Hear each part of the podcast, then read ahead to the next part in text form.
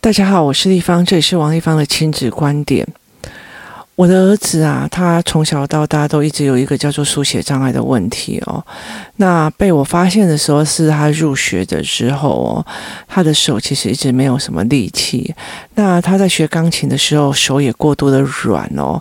那又再加上他比较娇小哦，所以他的呃，在写的学的时候，他没有办法手张开哦，也是一个非常非常大的一个问题点哦。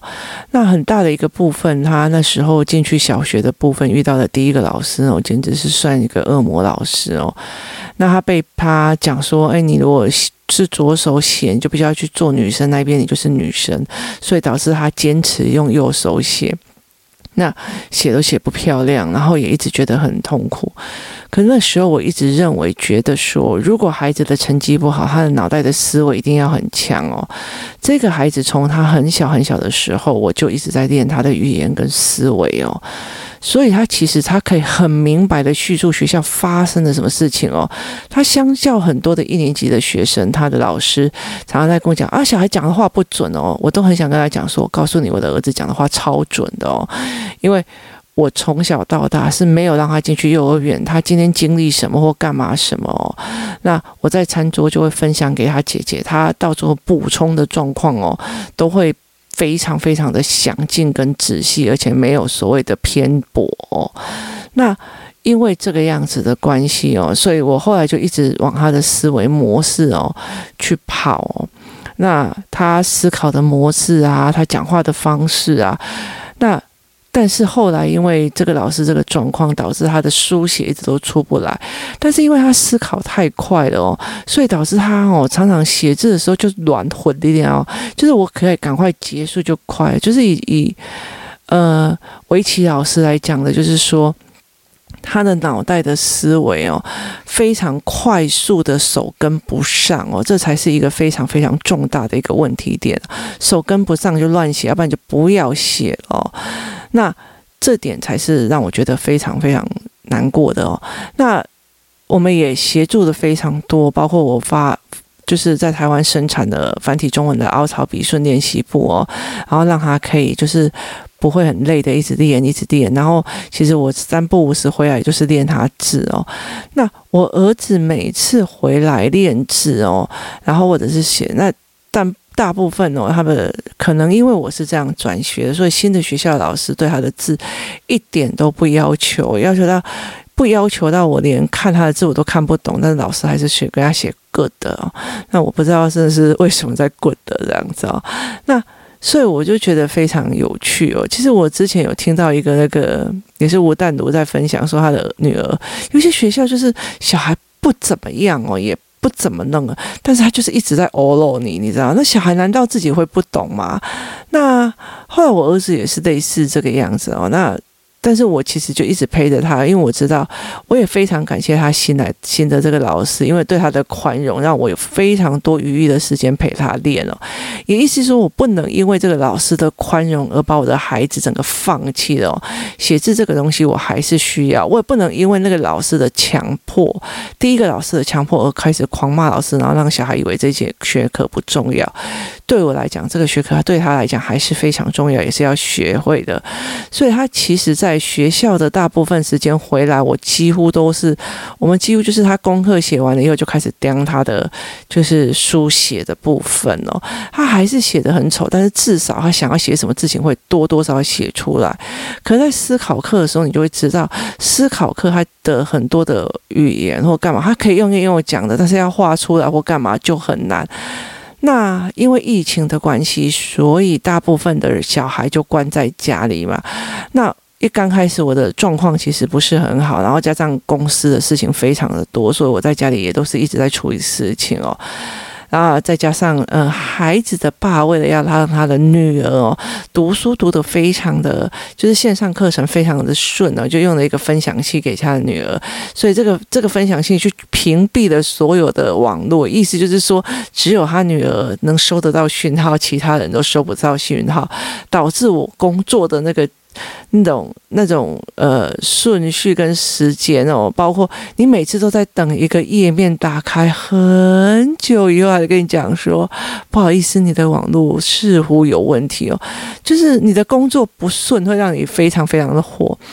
那加上我的身体有出状况，所以后来我到最后，但是我还会觉得说，既然在家里了，那我为什么不要趁这个疫情的期间，然后好好陪我的儿子？所以一刚开始，我陪他走了非常多的思维教材哦，直到有一天，我就想说，哎，不行哦，我应该让他去写写他的数学，因为他还有两个作业没写完。那老师给的作业非常的多，但是他一口气就很快写完，他第一周就已经几乎把嗯差不多的东西都写完了，那只有第二。只有一点点，然后我那时候就想说，哎，那个数学习作哦，已经写到快要后面剩几页了哦，要不然干脆整本把它写完啊。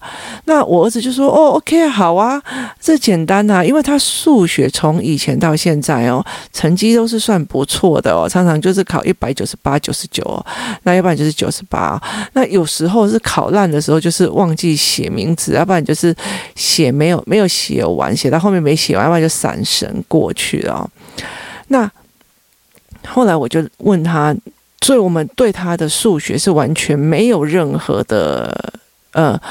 警惕在哦，那他常常会跟我讲说，例如说，我问他说这一题怎么算，他就会跟我讲，他每一题几乎就会有四到五种的解法，因为他是一个量感的孩子哦。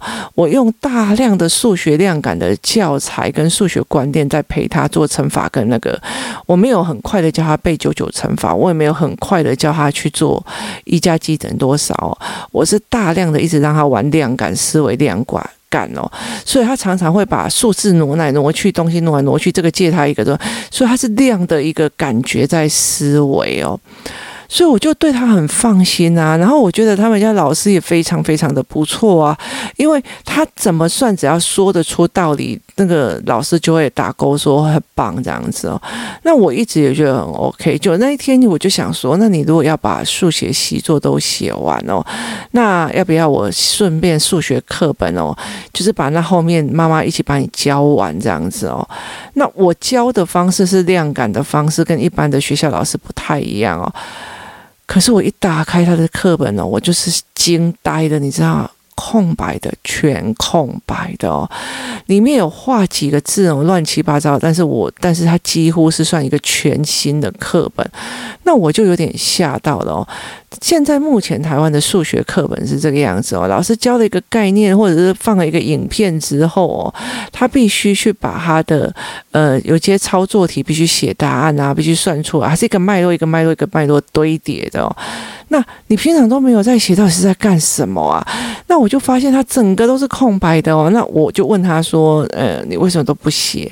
那他就跟我讲说：“因为他速度不快嘛，就回到他原本的书写问题，他就是书写出来的速度很慢，所以他写不好，他干脆就不要写哦。”那我后来也才理解，我也因祸得福哦。他。都没有写，那我就问他说：“那我妈妈从第一页陪你写到最后一页，好不好？”他就说：“好。”那我们就开始这漫漫长路。我就是写了一个单元，然后呃，再写两页评量哦，让他去 review 这个东西。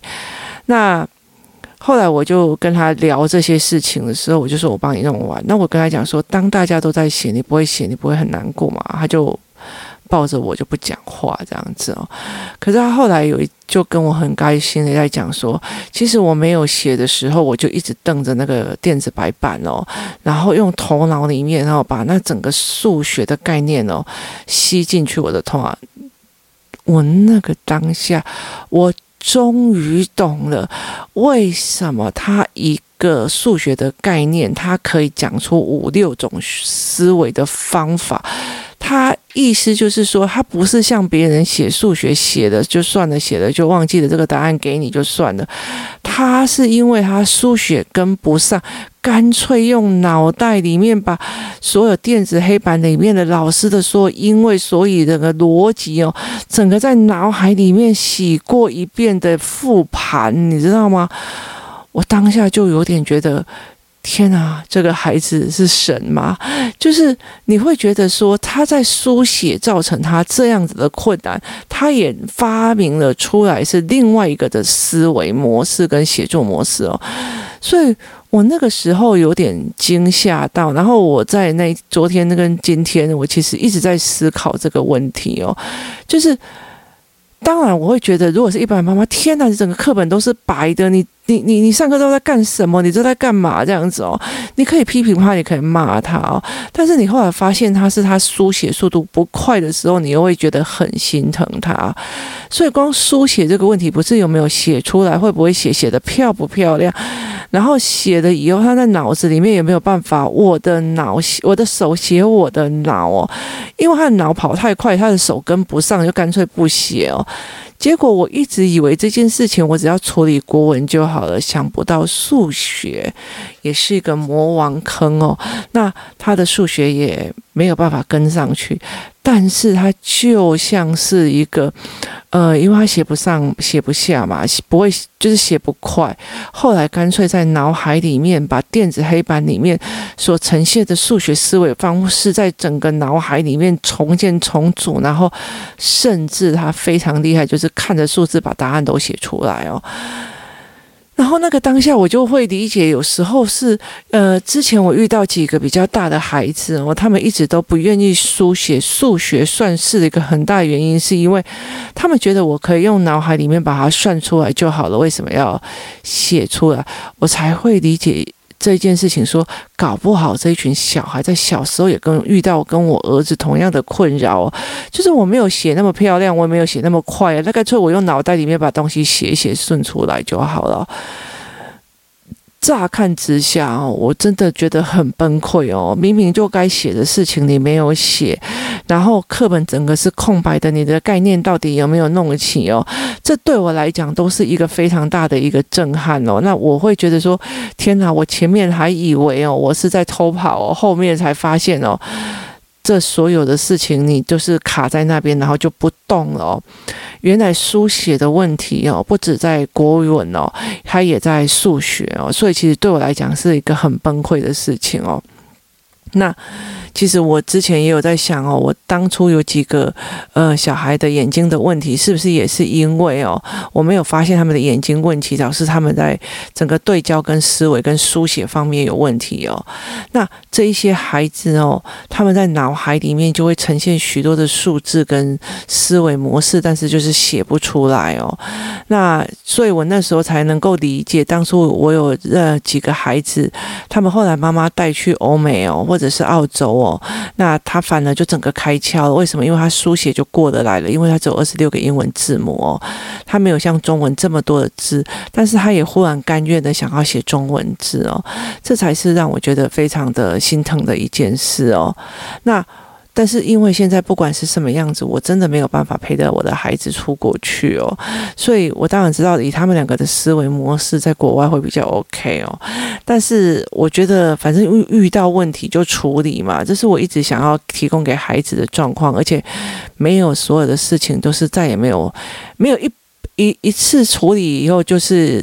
之后就完全没有思维的一个状况，没有一个问题的状况哦。我跟你说哦，跟小孩在一起就是在打电动哦。你在破，每一天都在破破关、破关、破关、破关哦。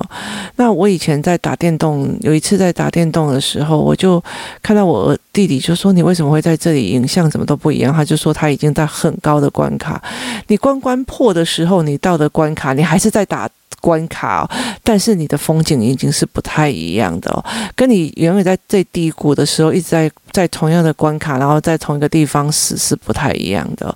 那我是带领着孩子一关一关往前破，然后你必须要看各种不同的风景哦。所以因此这个时候，这个小孩这一段时间哦，就开始我就带着他把所有的数学课本哦全部都搞定哦。那我也会慢慢的想要让你建立他，就是反正就是。疫情的关系，有可能要大量的待在家里，那我就大量的陪着你去把其他的数学也一起搞定了，然后再加强他数学量感的所谓的观念思维哦。我自自己处理的跟自己要出版跟建立的教案哦。那我想要用这样子的方式去陪伴他，然后把它建立起来哦。所以其实我真的那时候那天。发现这件问题的时候，我就觉得天哪，为什么会这样哦？但是后来慢慢在思考一件事情哦，还好我思维模式拉得紧哦，因为他就真的是在脑海里面把那个前因后果，因为我有给他因果的语言，给他推论的思维模式跟语言，所以他有办法把所有电子白板里面的东西到他自己的思维语言模式再把它推论，而不是写不好了以后就在那边发呆跟当。笨笨的的，然后会觉得全部世界人都很聪明，就只有我笨的那种自我的碾压，那也是一个非常非常大的一个问题哦。所以，其实你有没有提供孩子思维跟语言这件事情，是在他面对所有的状况里面哦，会减少损失，反而会从中因祸得福的一个很大的一个状况哦。那这两天我就开始强烈的陪着小孩一直练，一直练，一直练哦。当然，他有很多的不甘愿哦，但是因为你。你陪着他练哦，他就会觉得舒服，相对很多。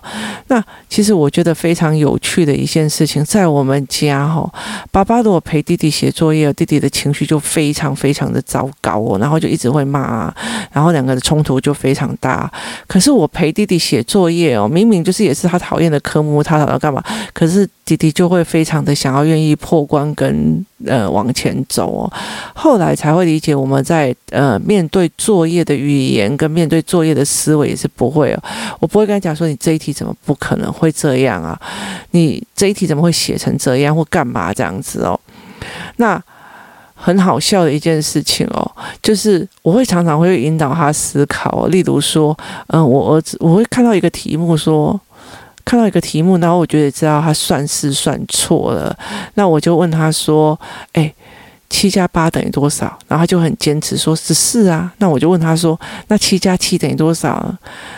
十四啊。那我就说：“那七加八等于多少呢？为什么也会是十四呢？”然后他就啊哈，然后他就会回去再用他的题目，不会像爸爸这样，你用错了啊。拜托，这什么数字啊？七加八怎么可能会是十四？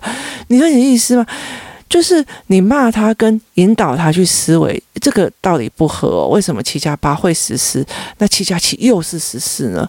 那例如有一题哦，就是四百五十，呃，例如四百五十哦，然后减掉，呃。五十哈，那答案你知道吗？他就是五百哦。那我就跟他讲说，诶，我问你哦，哈，为什么有个人有四百五十块，然后被人家拿走五十了哈，他反而会变得有钱呢？然后就一看就说。啊哈，妈妈，我把减法看成加法了，就是你让他去思维这个东西合不合理的这个状况，其实是会一直引导他。所以后来我会理解一件事情哦，你怎么去陪小孩写作业也是一门功课。我后来发现很多的家长哦。他们在陪小孩写作业的旁边的语言的方式跟模式是错的，而导致他们呃亲子关系会恶劣哦。那其实他是有一个。模式存在，它是有一个思维模式的，它是一个思考的方式哦。那有些小孩，有些妈，有些小孩非常，有些妈妈非常厉害，就是一直盯着来，这里是多少号？为什么是这样？然后怎样？有的没有的。可是我跟你说，那个小孩就是你要什么我写了，反正呢你要什么我用啊，我也不需要去思考，我也不需要去干嘛。你做什么？你要我多写多漂亮，写多美，写多正确，我就这样子写。但是我没有去做那些思维模式。跟思考哦，而且我真心觉得人哦，要做错事了之后哦，然后又重新改正的那个过程哦，才会增长自己的思维模式哦。例如说，他现在就觉得，诶，为什么四百五减掉，诶，被人家拿走五十，反而更多哈？那一看，哎呀，原来我曾经写错，这个东西才会再去说啊，我有时候会把加法看成减法，减法看成加法，我必须要思维一下，要不然的哦，那个。数字出来就会觉得怪怪的哦，所以我常常会去跟小孩聊这件事情哦。尤其像因为我儿子写字写得非常的快速哦，那因为他想要脑袋，他脑袋拼得很快哦，所以他常常那个口哦，有时候都会写成像爱心哦。我就说：天哪，你在跟我示爱？你其实很爱我吗？为什么这个口部哦就会变成爱心的状况？你知道吗？那他就一直狂笑哦。我觉得在很多的时候，你在教养的里面让他有思维，哦去犯错，然后他去思考，哎，对，这怪怪的哦，那怎样？我是不是这样？那以后他才有办法发现自己的问题，然后自我修正嘛。那很多的时候，大部分这里错的哦，那里错的哦，这里错呢，那里错的哦。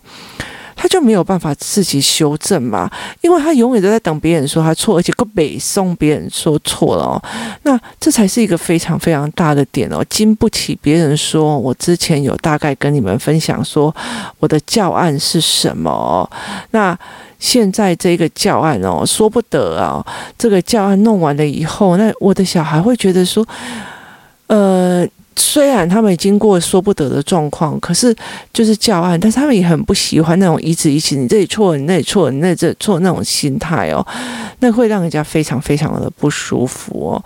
那所以我后来会跟他们讲说，呃。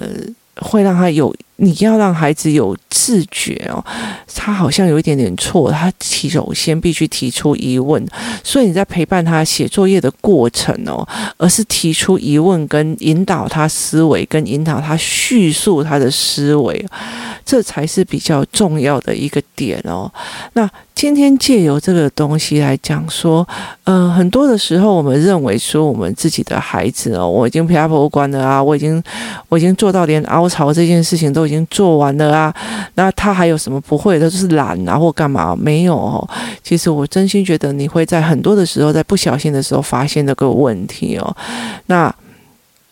我真心觉得很多的人会常常觉得哦，又出现问题了或干嘛的没有了，但是我真的觉得我很庆幸，我非常非常庆幸，我可以在陪伴孩子的过程里面去发现他所有。